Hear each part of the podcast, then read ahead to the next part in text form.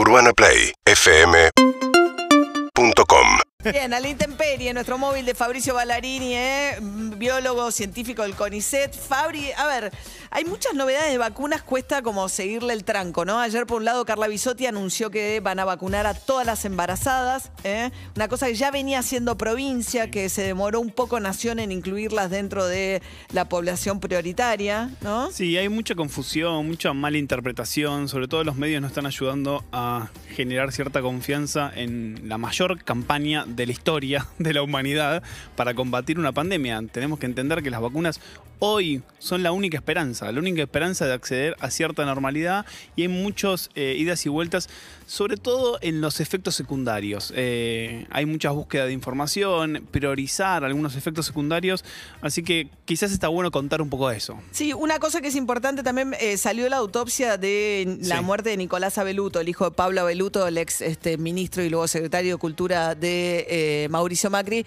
que falleció muy trágicamente a los 28 años eh, y no se conocían las, las- razones de su fallecimiento por un tema de sobrepeso y de asma, se había vacunado días antes. Entonces, todo lo que refiere vacuna-muerte asocia como si fuese una consecuencia y lo que dio la autopsia, faltan algunos eh, exámenes posteriores, es que murió por una cardiopatía. Claro, el tema es que cuando hay muchas personas vacunadas, tenemos que entender y nos tenemos que concientizar que esas personas también eh, iban a poder morir de otras cosas. O sea, la gente se muere de otras patologías. Es habitual. Por lo cual, cuanto más población vamos a tener, vam- vamos a tener casos en los cuales decís, ok, bueno, pero esta persona se vacunó y le pasó tal cosa. Pero eso no indica que existe una relación. Bueno, lo de Susana Jiménez con la Pfizer, que es distinto, ¿no? El hecho de que esté internada con una insuficiencia eh, en los pulmones, ¿no? Con dos Pfizer. Está bien que la segunda se la dio muy poquito antes de contagiarse. Como parecía que solo la Sputnik, como que si eras Alberto Fernández, te podías contagiar con dos, dosis, y lo de Susana Jiménez fue usado por todo otro grupo Sí. para decir lo contrario, ¿no? Sí, tal cual. Ahí hay que aclarar. Las vacunas son muy, pero muy eficientes, sobre todo cuando se completan las dos dosis y se espera esos 21 días después de la segunda dosis, o sea, cuando está completo todo ese calendario, pero no son mm, 100% efectivas. Hasta las mejores vacunas, la Pfizer, la Sputnik, que tienen porcentajes muy altos, no llegan al 100% de los casos. Eso sucede con todas las vacunas, con todos los fármacos, con absolutamente todos, por lo cual es absolutamente lamentable, pero normal. Y la vacuna nueva que China de una dosis, que se supone que viene 5 millones de dosis ahora en julio, La... Cancino. Cancino. Sí. ¿Qué sabemos? Sabemos que es una vacuna, como decíamos recién, de una sola dosis, de fácil mantención, que tiene una efectividad del 65-67% dependiendo de dónde se, ha- se haya hecho la, la prueba. Ah, es más abajo que lo que tenemos ahora. Es la, o sea, la similar a la de Johnson Johnson que mucha gente se va a dar a Estados Unidos o se da a Estados Unidos de monodosis. Es una efectividad moderada, eh, no de las que estamos acostumbrados de 80-95%, es una sola dosis, lo cual es ventajoso y bueno, es algo, eh, si tenemos cantidad hay que vacunar con lo que tengamos. Claro, pero tiene menos efectividad por lo menos que las otras. Por otro lado, no se sabe eh, sobre, la- sobre las variantes que hay. Todas estas o sea, estos, estos valores estaban relacionados a la cepa original, a la variante original.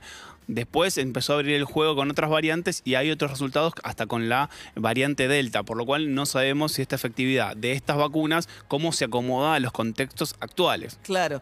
Y otra cosa que para mí, yo entiendo que haya, y, y- y me parece súper bien que estemos todos alentando la vacunación, pero creo que te explican poco de efectos Sí. secundarios de gripe, cansancio. O sea, yo terminé, la verdad, pero no estaba preparada para el cansancio que sentía al día siguiente, como si cuerpo, como golpiste, como una gripe sin fiebre tuve. Sí, hay una mala comunicación en general porque no se sabe ¿Eh?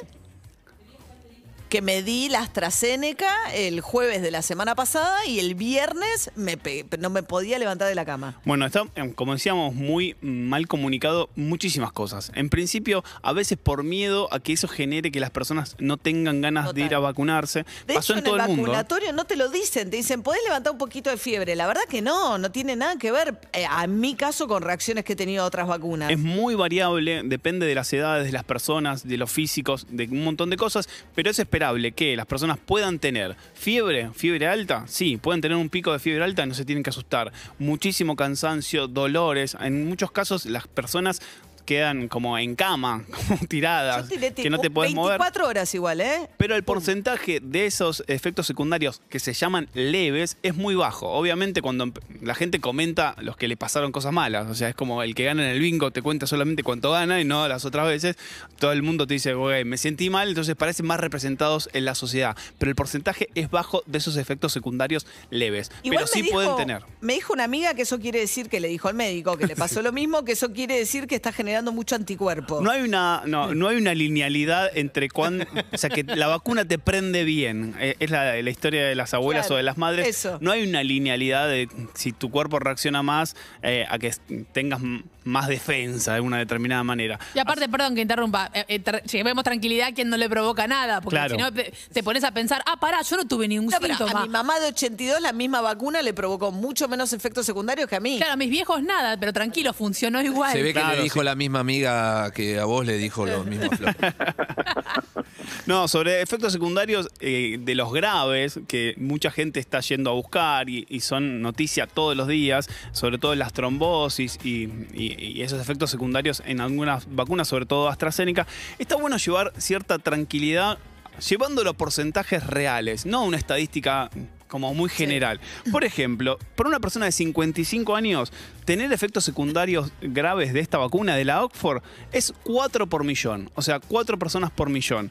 Pero se, se aproxima bastante a 1 por millón, que es la cantidad de pro- o sea, la cantidad de muertos que hay por rayos. O sea, tenés la misma probabilidad de que te pegue un rayo y te mate que te acarre un efecto secundario.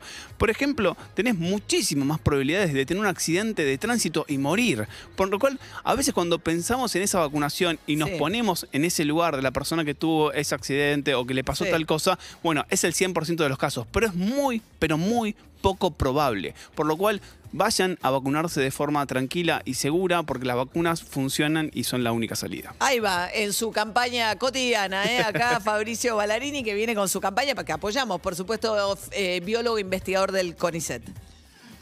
Urbana Play 1043